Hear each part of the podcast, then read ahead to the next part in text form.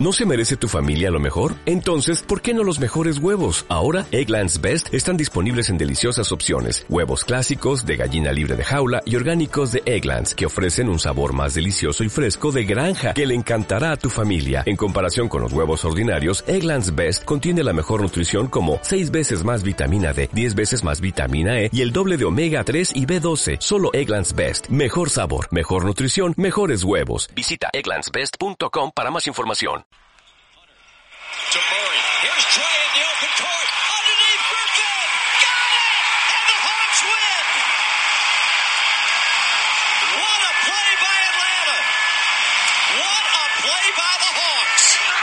Muy buenas a todos y bienvenidos por segunda semana consecutiva a la sala de Atlanta.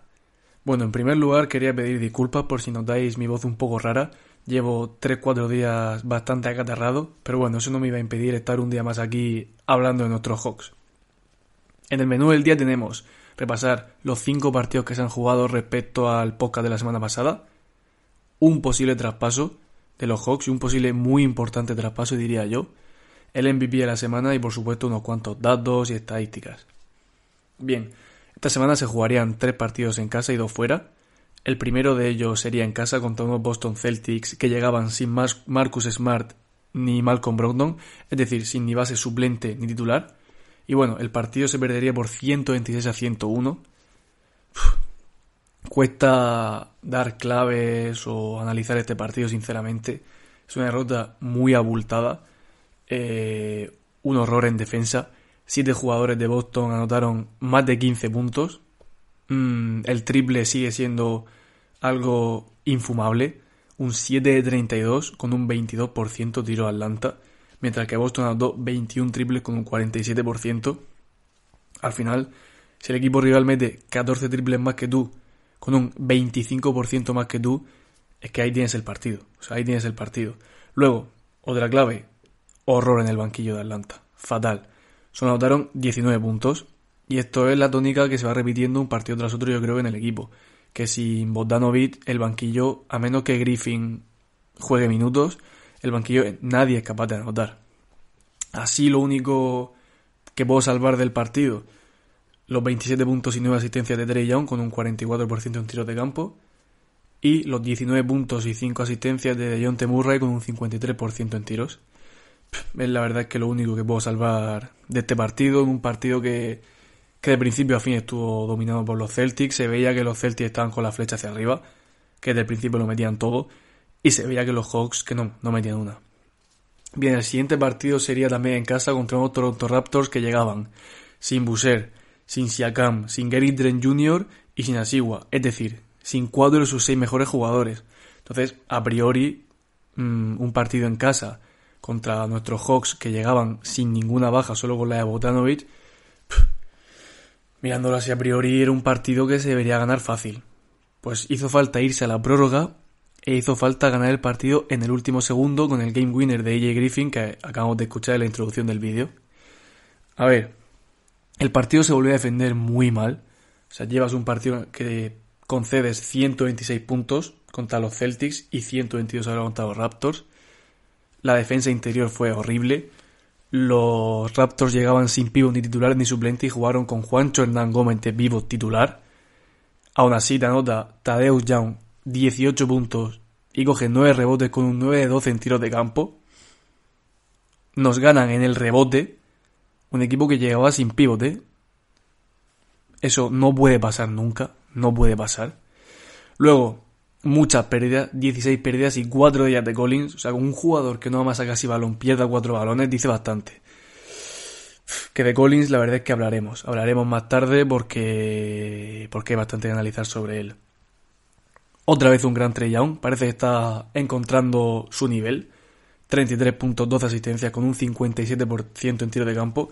Y la asistencia a esa canasta ganadora del gran AJ Griffin que realizó un partidazo con 17 puntos y 5 rebotes.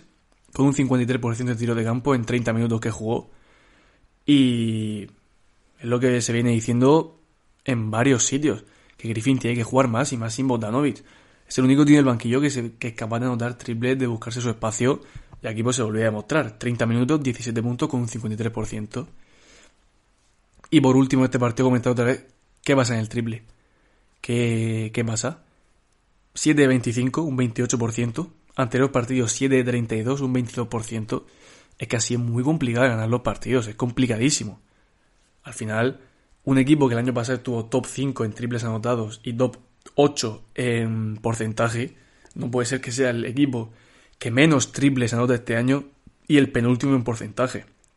Si es verdad que se está notando mucho la baja de Bogdanovic, pero tanto. El siguiente partido sería un back-to-back en casa de los Cavaliers, que llegaríamos empatados con las mismas victorias y el mismo récord en la tercera plaza del este. El partido al final acabó con 114-102 favorable a los Cleveland Cavaliers, pero la verdad es que fue un partido en el que yo salí contento verse a la derrota de 12 puntos. Si es verdad que volvió a penalizar el mal último cuarto, que se pierde por 29-20, pero el partido estuvo todo el partido en un pañuelo, en 3-4 puntos, abajo, 2 arriba. En líneas generales salí contento del partido. Fue la primera titularidad de Griffin, porque Hunter no pudo jugar por una, una enfermedad que no era COVID, y acabó con 17 puntos y un 64% en tiro de campo. Este chico, si se le da minutos, es un jugón. Es algo más de un 3 como se decía de él es capaz de, de generarse sus propias canastas, sus propias jugadas. Muy bien, la verdad es que muy bien. Si es verdad que no hubo respuesta al dúo Garland-Mitchell. Garland acabó con 26 puntos y 9 rebotes y 9 rebotes y 9 asistencias con un 65% en tiro de campo. Y Mitchell acabó con 29 puntos y 9 asistencias con un 50% en tiro de campo. Viene otra vez Trey, 25 puntos, 10 asistencias y un 46% en tiros. Y el mejor partido, yo diría prácticamente, de Okongwu de que está en la NBA. Jugó 19 minutos y acabó con 18 puntos y 10 rebotes. Aparte de dos tapones y un 67% en tiros de campo. Algo malo de destacar, sin duda. Los hermanos Holiday. Entre los dos jugaron 34 minutos y solo fueron capaces de anotar 3 puntos, con un 1 de 10 en tiros de campo. Si esos dos son los dos refuerzos que hemos traído para el banquillo, mal vamos. Pero mal, mal, mal, sinceramente. Bien, el siguiente partido sería en casa contra los Kings. Unos Kings que llegaban con la mejor racha de victorias de la NBA, con 7 victorias seguidas. Y conseguimos la victoria por 115 a 106. Grandísimo Trey Young otra vez, con 35 puntos y 7 asistencias, con un 57% tanto en tiro de campo como en tiro de 3. Se corta la racha de los Kings de unos Kings que venían siendo la mejor ofensiva de la NBA, promediando más de 114 puntos por partido, y se les dejan 106 puntos. O sea, en este equipo de los Hawks creo que, creo que está muy demostrado que la clave es defender razonablemente bien. Los partidos que se defiende bien, los puntos se caen del equipo. Los puntos con un equipo con Trey Young y de Javonte Murray, los puntos se caen y vas a anotar más de 110 puntos. Ahora, ¿cuál es el problema? Que no puedes permitir que anoten 120 grandísima defensa, sobre todo sobre Aaron Fox, que acaba con un 7 de 20 en tiro de campo. De Aaron Fox, que venía promediando más de 25 puntos y es sin duda candidato al, All-Star. Cierta mejora en el triple, o cierta, gran mejora en el triple, se meten 11 triples de 30 intentos, es decir, un 37%. Claro, comparado con el 22% anterior y el 28% anterior, vemos esto como una barbaridad, pero es un porcentaje que deberían mantener durante la temporada. Y es un porcentaje que está claro que contra un buen equipo contra los Kings te hace ganar los partidos. Y luego lo único que está claro es el banquillo de Griffin, que juega 18 minutos y mete 12 puntos con un 50% en tiro de campo. Y bueno, ahora pasamos al último partido de la semana, al desastre en mayúsculas de la semana. Y mira que el de los Celtics fue un desastre, ¿eh? Pues este es el desastre con mayúsculas de la semana, ¿eh? Es el partido que se disputó anoche en Houston contra los Rockets. Unos Rockets que venían con el peor récord de la NBA, con solo tres victorias. Y bueno, pues se pierde a 128 a 122. Se meten 128 puntos los Rockets, ¿eh? Lo vuelvo a repetir. 128 puntos. Una burrada. Eh, otra vez el cuarto cuarto. Otra vez. 34 a 18 lo perdemos. Por lo menos el de Cleveland se pierde 29 a 20 por 9 puntos pero es que este se pierde por 16 puntos. No juega el partido Capela, ¿y qué pasa? Que se pierde el rebote por 54 a 28. Sí, sí, 54 a 28. Solo fueron capaces de coger 28 rebotes. Entiendo que la baja de Capela se note mucho, pero de verdad, ¿tanto? ¿Tanto? O sea, yo creo que más fue fruto de la relajación que la falta de Capela, que está claro que la falta de Capela es muy grande. Pero perder 54-28 el rebote es que no es ni medio normal, de verdad, no es ni medio normal. Okongu juega titular y demostró que está un verde. Está verde, mete solo 3 puntos. Sí es verdad que coge 11 rebotes, pero demuestra que aún está verde para ser titular.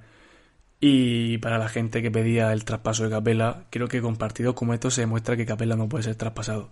O sea, si traspasas a Capela para traer a Miles Turner o para traer un jugador de ese estilo.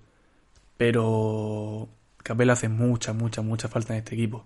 Bueno, y lo más grave del partido es que se pierde un partido en el que Trey mete 44 puntos y de John Temurray mete 39 puntos con un 8 de 14 en triples, siendo esta su mejor marca tanto en triples como en puntos de su carrera. O sea, entre los dos jugadores meten 83 puntos y no son capaces de ganar el partido. A mí yo sinceramente cuando me he despertado esta mañana no he visto ni el resultado. Me ha aparecido en Twitter 44 puntos 3 no sé qué, y luego ya he visto el partido. Y digo, ¿en serio vamos a perder un partido en el que este, en el que estos dos enfermos han metido 83 puntos? Claro, luego me pongo a ver las demás estadísticas y es que nadie más juega. Es que nadie más juega. Yo creo que se trajeron, iba a decir a los de la G-League, pero no a los de la G-League, yo creo que se trajeron a gente de High School. O sea, Collins acaba con un 28% de tiro de campo y 8 puntos, y Hunter con un 25% en tiro de campo. Es un desastre. Es que lo único que se puede salvar aparte de Dre y de Murray es a Griffin, que acaba con 12 puntos y un 3 de 4 en triples. Eso sí, en la segunda parte no tiró, no le dieron un balón. Mm, yo entiendo que Dre y que Murray estaban súper inspirados y tenían que tirar y meter y todo eso. Pero en, la, en el último cuarto, los Hawks solo son capaces de hacer una asistencia. Una. Que es una burrada. Un equipo que tiene a Trey Young que promedia 9,3 asistencias y de Jonte que promedia 7. ¿Cómo vas a dar solo una asistencia en el último cuarto? Me parece horrible. Aparte de que Griffin, de los cuatro triples que intenta, tres son el primer cuarto y los tres son seguidos y los anota. Es decir, triple, defensa, triple, defensa y triple. Y no le dieron más tiros. Yo creo que hay que reajustar el sistema sí o sí. Porque hay que darle más tiros a otras personas y quizá quitarle tiros a otras personas. Porque de verdad, lo de Collins con el triple es que hay momentos de partido que se levanta desde la línea de tres, desde la esquina, como si fuese Clay Thompson o como si fuese Kevin Durant y, no tira bien de tres. Que alguien le diga a este hombre, por favor, que no tira bien de tres. Que no tiene que estar tan abierto, es que no tira bien, de verdad. Que se meta ya a coger el rebote porque es un tío muy atlético, pero que no tira bien. Es que no. Y luego, otra vez, horrible el banquillo. Si quitamos los 12 puntos de Griffin, el banquillo se queda en 8 puntos. Kaminsky no está para jugar en la NBA. Y ninguno de los Holidays están para jugar. Es que no. El único que está bien es Johnson. Y porque es un tío que te defiende todas las posiciones que haga falta, se parte la cara por el equipo y aparte, pues bueno, acabó con un 2 de 3 en triples. Muy aseado. Pero aquí hace falta Bogdanovic ya, sí o sí. Y yo diría que hace falta otro anotador de banquillo. Hace falta otro anotador de banquillo porque es que, es que se están viendo muchas carencias del equipo, de verdad, ¿eh? Muchas carencias. Bueno, una vez repasado ya los cinco partidos, voy a dar quién ha sido el MVP de la semana, que creo que la verdad está muy claro. Esta semana ha sido Trey Young el MVP sin duda, que ha promediado 32,8 puntos y 8,6 asistencias. Y todavía han perdido tres partidos. O sea, no sé, no sé. Que tu estrella promedie casi 33 puntos y 9 asistencias y pierdas tres partidos no es una señal muy buena porque si todavía me dice que ha tirado con un 35%, pero es que ha tirado con un 45% alto. Y con un 36% en triple, que ha tirado bien. Esta semana la verdad es que ha sido muy mala. Muy mala. Y de hecho, a raíz de estos resultados que no están siendo los esperados, pese a estar cuartos de conferencia, no están siendo los esperados, ha salido otra vez el rumor de la salida de Collins. O sea, algo hay que hacer aquí. Algo hay que hacer aquí porque en verano cuando estaba lleno de rumores el tema de Collins y al final se decide que se quede. Incluso le dan como un cierto tipo de capitanía en el banquillo, en el vestuario, para que se haga más importante. No puede ser que se hable con él eso y ahora otra vez estemos con los mismos rumores. Entonces yo creo que ya es el momento de traspasarlo. Porque no está rindiendo nada bien. Sus últimos partidos son lamentables, pero lamentables.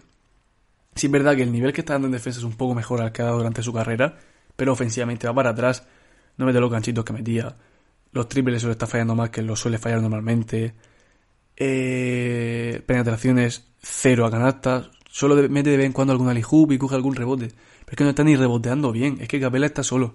Entonces yo creo que es el momento del traspaso. Y sinceramente me he puesto a, mirar jugadores que están en el mercado, a, mirar plantillas y eso, y se me ha venido un nombre a la cabeza. Y es el nombre de Kyle Kuzma. Creo que encajaría perfectamente en el equipo. ¿Qué es lo que necesita el equipo? Un tío que al lado de Capela pueda rebotear y que pueda abrir la cancha, que pueda estar abierto y pueda estar preparado para coger el balón y meter de tres. Y ese, sin duda, yo creo que es Kuzma. Es un 4 que está promediando 20 puntos y 8,5 rebotes. Eh, es capaz de crearse su propio tiro. No, no tiene por qué estar ahí abierto y si le viene está solo tirar. No. Es capaz de coger su balón, crearse su tiro, penetrar, tirar de tres. Y creo que aportaría mucho al equipo. Mucho porque no es un gran defensor, pero como Collins tampoco lo es, aportaría más rebote y mejor tiro de tres sobre todo. Entonces creo que sería el encaje idóneo. ¿Por qué? Porque yo en verano pensaba en Bogdan Bogdanovic. Bojan Bogdanovic, cuidado. El ex jugador de los Utah Jazz y actual jugador de los Detroit Pistons. Porque es un tirador de tres de lo mejor de la NBA, élite. Y ya hemos visto que en playoff, cuando tiene que defender, yo me acuerdo el marcaje que le hizo a Kawhi Leonard en aquella serie contra los Clippers, que era el mejor defensor en pista de los Jazz, teniendo a Gobert en, en el equipo, ¿eh? Pero como Bogdanovic no está en el mercado, yo diría que Kuzma es el nombre. Porque se ve que no está del todo a gusto en Washington, se ve que, quiere estar en un equipo que compita más, aunque cuidado que Washington está empatado a victorias con, nosotros. Pero sí es verdad que creo que los Hawks tienen mucho más techo que los Wizards. Y, justo ayer viendo el vídeo de drafteados, vi eso, posibles gangas del mercado y por lo que cobra, cobra menos que Collins, tiene la misma edad que Collins y es un jugador mucho más hecho y mucho más completo. Bueno, ahora una vez hablado así ya del traspaso, de los partidos, voy a dar unos cuantos datos y unas cuantas estadísticas. El primer dato que quiero dar es la semana de Griffin. Esta semana Griffin es la primera semana que ha tenido más de 15 eh, minutos por partido. Ya ha metido 13,5 puntos, 3,3 rebotes, 1,6 robos por partido, promediando un 56% en tiro de campo y un muy buen 38 en triples se ha metido ya en el top 10 en la pelea por el Roy. Sí es verdad que no va a estar top 10 ni de coña porque necesita minutos. Pero sí creo que es un jugador que, que si se le va dando los minutos que se le están dando ahora mismo, creo que puede acabar quinto sexto perfectamente, promediando sus 12, 13 puntos. Y al final es lo que decíamos la semana pasada. Si este jugador juega va a dar resultado. Es un jugador que pese a haber tenido muchas lesiones en universidad y en high school, es un jugador que ya venía muy maduro, que con 16 años ya se veía un jugador muy maduro jugador preparado para defender, para tirar de tres. Y se está viendo que es más que un 3D, que es lo que se veía en High School. Él en el High School estaba proyectado como un pick top 3. ¿Qué pasa? Muchísimas lesiones de tobillo y un par de rodillas le hicieron que en Duke se le reacondicionase, por así decirlo, su juego y fuese un jugador más dedicado a la defensa uno contra uno y al tiro de tres, por eso el término de 3D. Pero estaba volviendo a dar destellos de lo que podía ser el Griffin de High School y lo que creo que puede ser el robo del draft sin ningún tipo de duda. Luego otro dato que tengo más aquí que explica la dependencia de Capela en el rebote. Capela es el máximo reboteador de la conferencia este y, el tercero en, en, total de la NBA. Está promediando 12 rebotes por partido, 5 de ellos ofensivos, que eso es importantísimo porque es que en el partido que solo se cogen 28 rebotes creo que son ayer contra Houston, es que se cogen 6 ofensivos nada más. Y Houston coge 20 rebotes ofensivos. Es que es una barbaridad. Es que pierdes el partido ahí entero sin duda, pero es que sin ningún tipo de duda. Luego, otro dato que llama mucho la atención es que los Hawks son el equipo que menos pases por partido hace, 243, pero sin embargo son el octavo equipo que más puntos creados por asistencias, que más puntos mete creados por asistencias. Es decir, pasan poco, pero los que pasan pasan muy bien. Nadie del equipo promedia más de 1,5 asistencias, quitando de John T. Murray y a Trey Young. Por lo tanto, esto señala que nuestra pareja del backcourt son sin duda dos mm, elite playmakers. O sea, son dos tíos a los que les puedes dejar la batuta del equipo, cualquiera de los dos, seguro, pero seguro. En cuanto al récord del equipo, estamos empatados con el séptimo mejor récord de la NBA. La derrota de ayer creo que es súper dura. ¿Por qué? Porque podríamos estar con el cuarto mejor récord de la NBA. Terceros empatados con los Cavaliers porque ayer pierden. ¿Qué pasa? Porque ahora estamos a una victoria del tercero y empatados con los Washington Wizards que vienen por detrás. Y a los Boston Celtics y los Bucks están yendo mucho. Mucho, mucho, mucho, mucho. O sea, yo creo que, que como sigan así, mmm, habrá que pelear por el cuarto puesto quinto. Porque creo que los Cavaliers a día de hoy son un equipo bastante más regular, la verdad. Y cuando digo bastante, digo bastante, ¿eh? Entonces creo que falta regularidad sí o sí. Creo que falta un traspaso. Y debe ser el de Collins. Y sin ningún tipo de duda falta aquí Botanovic. Lo necesitamos ya. Pero ya.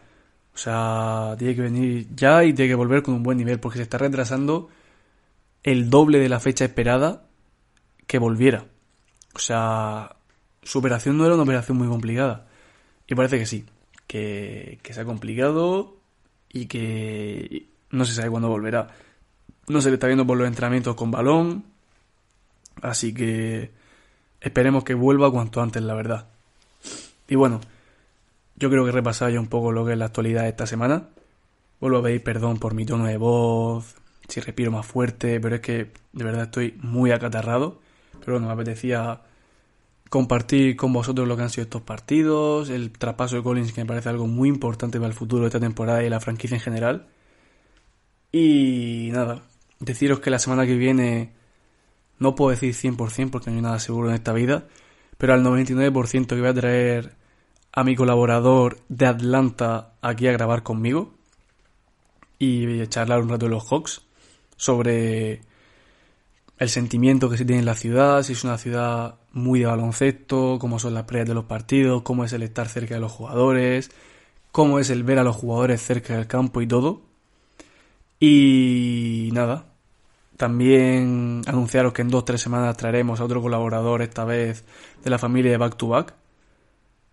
Y va a ser una colaboración muy buena, la verdad, en el que podamos hablar sobre todo de los jugadores jóvenes como son Johnson y Griffin. Así que nada, que os agradezco muchísimo vuestro tiempo y vuestro apoyo, que de esto no hemos hablado. Pero el primer vídeo que subí, primer podcast, llega a más de 22 likes con 175 reproducciones y 4 comentarios. Me impresionó muchísimo, porque está viendo la media de likes y está siendo sobre 18 o 20. Y cuando vi mi vídeo con 23 likes, me pareció una barbaridad. O sea que el tirón que tienen estos Hawks es mayor del que esperaba. Así que Muchísimas gracias a todos por el apoyo. Espero que, que esté bien el contenido y que os esté gustando. Cualquier tipo de recomendación me la podéis poner por el Twitter, que es Alas de Atlanta. Así que escucharé cualquier tipo de cosa, cualquier tipo de pregunta, estaréis respondiendo preguntas, haré un vídeo de preguntas y respuestas con vosotros. Y nada, que muchas gracias por el apoyo, que estoy abierto a cualquier tipo de pregunta, cualquier tipo de corrección. Y que nos vemos en el siguiente capítulo de las Alas de Atlanta la semana que viene con mucho más contenido fresquito. Chao, chao. ¿No se merece tu familia lo mejor? Entonces, ¿por qué no los mejores huevos? Ahora, Egglands Best están disponibles en deliciosas opciones. Huevos clásicos, de gallina libre de jaula y orgánicos de Egglands, que ofrecen un sabor más delicioso y fresco de granja, que le encantará a tu familia. En comparación con los huevos ordinarios, Egglands Best contiene la mejor nutrición como 6 veces más vitamina D, 10 veces más vitamina E y el doble de omega 3 y B12. Solo Egglands Best. Mejor sabor, mejor nutrición, mejores huevos. Visita egglandsbest.com para más información.